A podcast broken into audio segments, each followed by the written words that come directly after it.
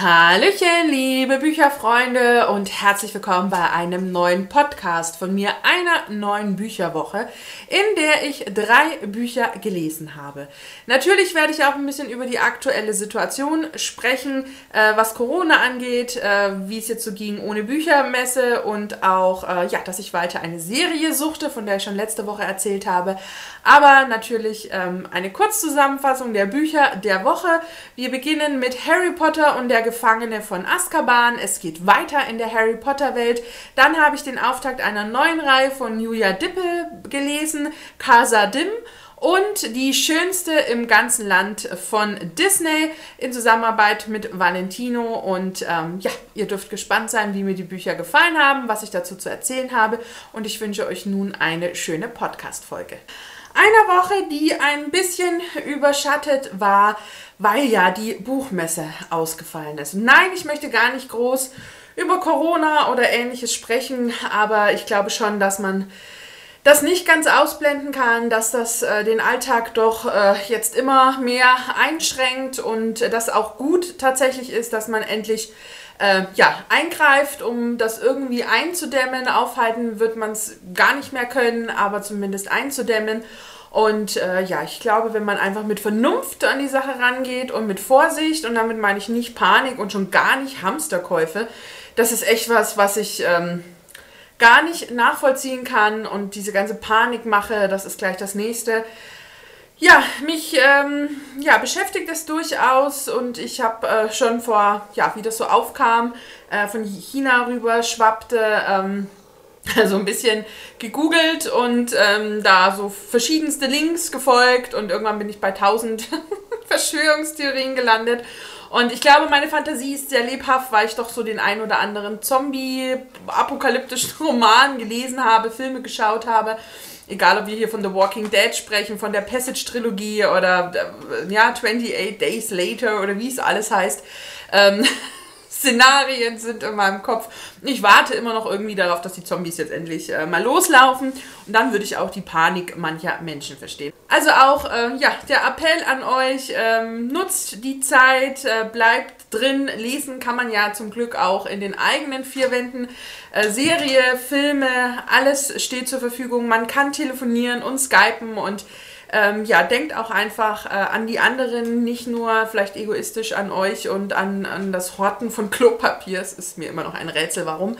Ähm, ja, lasst uns da irgendwie besonnen bleiben und ähm, ja, ich finde mit Lesen kann man ja das Schönste tun sowieso und äh, auch ich habe noch Buchhamsterkäufe gemacht. Ich habe nämlich noch Band 4 und 5 äh, der Hexerei besorgt und war tatsächlich ganz allein in meiner Thalia und fand das echt gruselig tatsächlich. Ja, die Leipziger Buchmesse wäre am Wochenende gewesen, ist ja schon vor eineinhalb Wochen davor abgesagt äh, worden. Ich finde es nach wie vor mega schade, aber ich glaube, es war eine richtige Entscheidung und ähm, ich glaube, ich hätte sie auch so getroffen, ohne dass sie abgesagt worden wäre. Und ich, ich ähm, glaube, dass die Gefahr einfach der, der noch schnelleren Verbreitung einfach, äh, dass das eingedämmt werden muss. Finde ich sehr schade. Aber verschiedenste Verlage und auch Autoren und ähm, ja, haben ja irgendwie so eine Ersatzveranstaltung online äh, auf die Beine gestellt, äh, was ich immer mal so ein bisschen dann auch verfolgt habe. Und das fand ich auch richtig schön. Und ähm, ja, ich finde, so muss es einfach sein. Wir müssen uns einfach online irgendwie unterstützen und ähm, ja, ja, versuchen wir das Beste draus. Äh, ja, ich hatte Freitag frei, äh, dementsprechend habe ich nur vier Tage gearbeitet, habe eben den Freitag dann tatsächlich kurz in der Thalia verbracht. Lesetechnisch habe ich drei Bücher gelesen, beziehungsweise darunter auch eins gehört. Äh, begonnen hat die Woche mit dem dritten Teil der Harry Potter-Reihe, Harry Potter und der Gefangene von Azkaban. Ich habe ja im Januar, als ich krank war, schon Band 1 und 2 äh, gehört und musste jetzt einfach weiterhören. Dann habe ich äh, das neue Buch von Julia Dippel gelesen, Casadim. Das ist der erste Teil, Jenseits der goldenen Brücke. Und äh, auch wenn ich so meine Probleme mit Jugendbüchern in letzter Zeit hatte, muss ich hier tatsächlich direkt sagen, es war ein überraschendes Highlight ganz anders dafür. Ja, die schönste im ganzen Land von äh, Valentino und auch Disney. Und das ist zwei, das zweite Buch, was ich aus dieser ähm, ja, Reihe, sozusagen der Bösewichtenreihe von Disney gelesen habe. Und ähm, ja, so cool es irgendwie aussieht, ähm, auch das hat mich leider ja, etwas enttäuscht. Aber Eins nach dem anderen. Ich habe hier Frau Schnurrhase neben mir, also wundert euch nicht, wenn ihr hier jemanden schnurren hört. Ja, wir starten mit äh, Harry Potter und der Gefangene von Azkaban, gesprochen von Rufus Beck. Und äh, eigentlich hatte ich ja dieses Jahr gar nicht vor, die Reihe zu lesen, zu rereaden. Ähm, bin ja dann aber im Januar krank gewesen und habe dann Band 1 und 2 äh, gehört und dachte jetzt so im März, es wird Zeit, dass ich weitermache. Vielleicht nehme ich mir tatsächlich jeden Monat einen Band wieder vor und werde dann auch jeweils immer so ein bisschen die Verfilmungen mir mit anschauen anschauen und ähm, ja, ich freue mich da auf jeden Fall schon drauf. Ja, zu Harry Potter muss und möchte ich gar nicht mehr so viel sagen. Ich liebe diese Reihe. Ich finde auch den dritten Band großartig. Ich äh, mag es, wie uns diese Welt immer näher gebracht wird, wie neue Charaktere dazukommen, wie wir auch ein bisschen was, einfach mehr jetzt von Harry Potters Eltern und denen ihr Umwelt und ähm, ja, all das erfahren. Einer meiner Lieblingscharaktere, Sirius Black, taucht auf und auch Lupin liebe ich. Und ich bin auch ein Riesenfreund von Seitenschnabel. Ich weiß noch, als ich diese Passage mit dem ersten Flug das erste Mal gelesen habe, ich habe so geheult und ich war so emotional und ich fand das so schön und ähm, ja, auch immer heute noch. Es wird mir mein Herz da ganz warm und ich liebe einfach diese Reihe und ich glaube, dass sie für jeden eigentlich funktionieren kann. Ich habe aber jetzt schon öfter gehört, wenn Erwachsene damit anfangen, dass sie sich doch ein bisschen schwer tun. Habe ich vermehrt auch im Freundeskreis äh, gehört. Also gerade die jetzt vielleicht anfangen, ihren Kindern äh, das dann irgendwie vorzulesen, dass dann ganz oft kommt, hm, was findest du da dran? Ich glaube tatsächlich, dass es was ist, mit was man irgendwie groß werden muss, obwohl ich war ja auch ähm, ja, 16, 17, als ich damit anfing, aber ich glaube, wenn man irgendwie so diesen Hype vielleicht nicht miterlebt hat, diese Spannung, dieses Warten, dieses damit groß werden, vielleicht fällt einem das dann irgendwie schwerer. Ich kann durchaus manche Kritik verstehen, dass der Schreibstil nicht immer der gelungenste ist. Ich glaube, da ist schon was dran. Mm, manchmal hat sich J.K. Rowling schon sehr einfach gemacht. Ähm, ich glaube auch tatsächlich, dass so manches Logikloch ähm, äh, äh, gerade im dritten Teil äh, mit der Ratte, das ist natürlich schon was, wo man sich denkt, ja, ha, das hat sich vorher keiner so richtig durchdacht und überlegt. Aber ich, ähm, ja, ich, ich liebe es trotzdem. Und ich liebe das Gefühl, was es bei mir hinterlässt. Und ähm, ja, von daher ist es eine Reihe, die ich abgöttisch liebe und auch wohl immer lieben werde und ähm, dann auch auf jeden Fall weiter hören werde. Ich möchte den vierten Band äh, eigentlich ganz gerne lesen, weil ich da ja die illustrierte Ausgabe zu Weihnachten geschenkt bekommen habe und ich glaube tatsächlich, dass ich das auch machen werde und ab dem fünften Band werde ich dann wahrscheinlich wieder hören. Und ich glaube, dass das dann ja soweit auch ganz gut äh, funktioniert und äh, ja, habe auch Spaß, dann die illustrierte Ausgabe vom vierten zu entdecken. Aber das ist auf jeden Fall ein bisschen später. Das zweite Buch der Woche war dann äh, Casa Dim, der Auftakt einer neuen Trilogie, soweit ich das äh, gesehen habe. Und zwar Jenseits der goldenen Brücke von Julia Dippe. Ähm, mir ist das Buch tatsächlich durch das etwas merkwürdige Cover aufgefallen und ähm, wer sich jetzt fragt, was ich merkwürdig finde, ich finde diese Hals-Schulter-Partie und den Kopf sehr merkwürdig in diesem Cover. Und ich weiß, dass das einigen anderen auch so geht. Und ähm, ich stand damals auch schon in Würzburg vor diesem Buch und dachte, nee, also dieses komische Cover willst du nicht im Regal haben. Ähm, dennoch habe ich dann äh, das E-Book eben mir besorgt, weil so viele davon geschwärmt haben, für so viele es auch ein Jahreshighlight war. Und ähm, ja, ich habe bisher noch nichts von der Autorin gelesen. Es gibt, glaube ich, eine Reihe, Isari oder irgendwie sowas von ihr. Aber das war jetzt tatsächlich mein erstes Buch von ihr.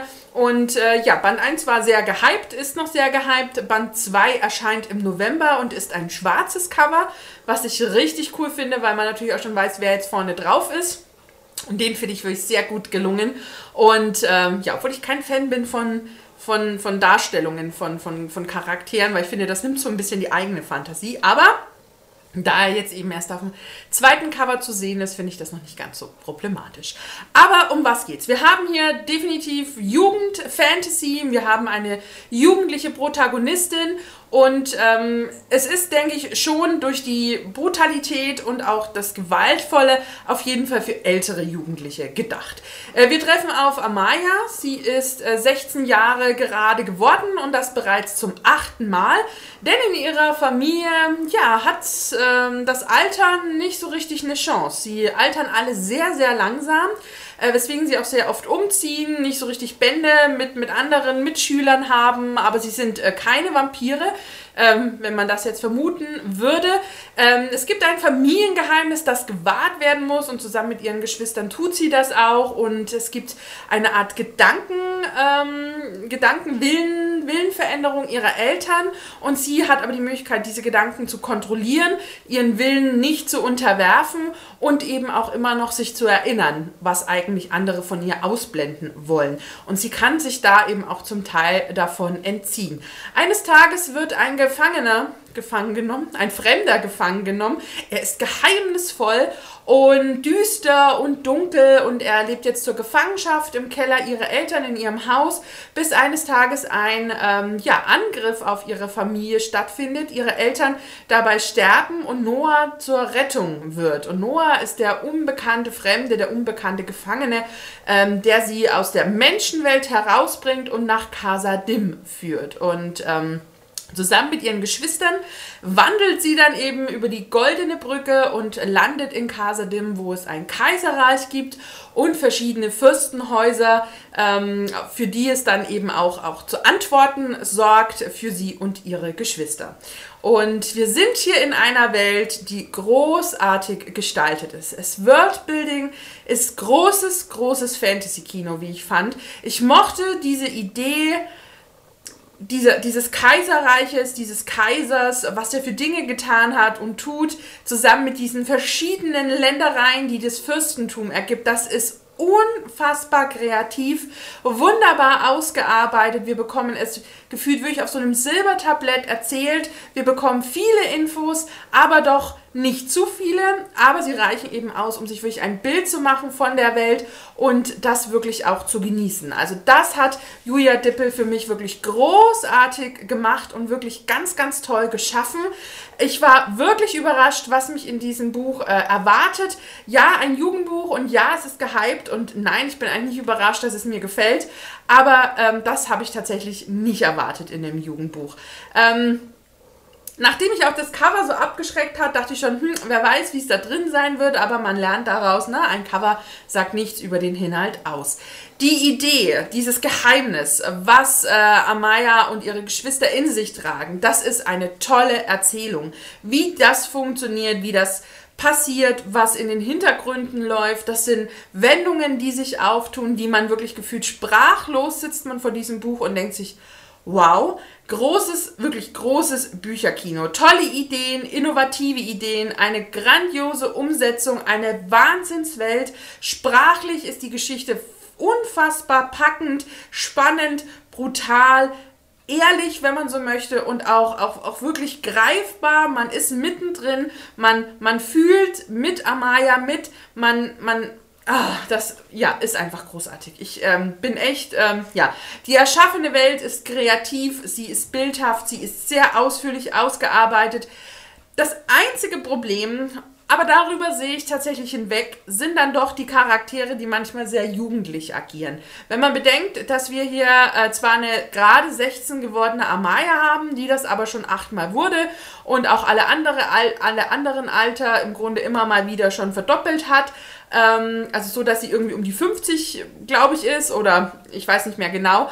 Ähm, dafür hat sie mir manchmal zu naiv gehandelt und manchmal auch zu, zu jugendlich. Und das fand ich so als Kritikpunkt wäre das so mein, mein, mein, ja, so das, was ich wirklich nicht schön fand, wo ich dachte, das ist einfach unrealistisch. Also wenn man zum Beispiel auch an, an Vampire denkt, die mit 20 verwandelt werden und ja, der Vergleich hinkt, aber die bleiben ja nicht ihr Leben lang 20 geistig, sondern die wachsen ja weiter. Also selbst ein Edward Cullen hat sich nicht unbedingt so benommen, wie er ausgesehen hat. Und ähm, ja, ein grandioses Beispiel. Ich sehe schon. ja, Aber es ist ein, ein absolutes Highlight für mich. Es ist Fantasy, wie ich es liebe. Und ja, es hat diesen etwas jugendlichen Touch drin. Aber das, das, das hat mich überhaupt nicht gestört. Natürlich lässt sich über die etwas vordergründige Liebesgeschichte durchaus auch wieder streiten. Ich bin kein so Freund von diesen Hin und Hers, aber auch darüber sehe ich hinweg, weil mir der Rest so unfassbar gut gefallen hat. Und ich finde, das spricht einfach für dieses Buch, wie es mich abgeholt hat, mitgerissen hat. Ich gefühlt in drei Nächten es weggesuchtet habe und ich es wirklich einfach großartig finde. Trotz, dass ich sage, hm, schon ein bisschen jugendlich und ja, diese Liebesgeschichte hätte es für mich auch so nicht gebraucht. Und ja, Noah ist natürlich toll und ich kann Amaya durchaus verstehen, aber es war an mancher schon, ist schon anstrengend, aber insgesamt war das ein Hammer erster Band, der mich echt äh, zutiefst beeindruckt und auch begeistert hat. Und äh, das sieht man eben, dass es eben durchaus Bücher gibt, die mh, hm, zwei, drei Kritikpunkte haben, aber deswegen trotzdem ein Highlight sein können. Aber es eben durchaus auch Bücher gibt, wo man einfach denkt, ja, eigentlich müsste das gut sein, aber es dann doch einen nicht so flasht. Also das, das steckt man einfach nicht drin. Aber ein großartiges Buch. Ich freue mich sehr auf November, wenn es weitergeht und äh, freue mich wirklich auf diese Welt und auf die Charaktere und wie es nach dem doch etwas gemeinen Ende in Band 1 dann weitergeht. Also wirklich großes Kino. Hat mir viel Spaß gemacht und man sollte sich nicht davor abschrecken lassen, ähm, dass es im Grunde irgendwie doch ein, ein erwachseneres Jugendbuch ist oder ein junges Erwachsenenbuch, man weiß es nicht. Und ähm, ja, hat mir wirklich äh, großen Spaß bereitet und habe ich sehr, sehr gerne gelesen.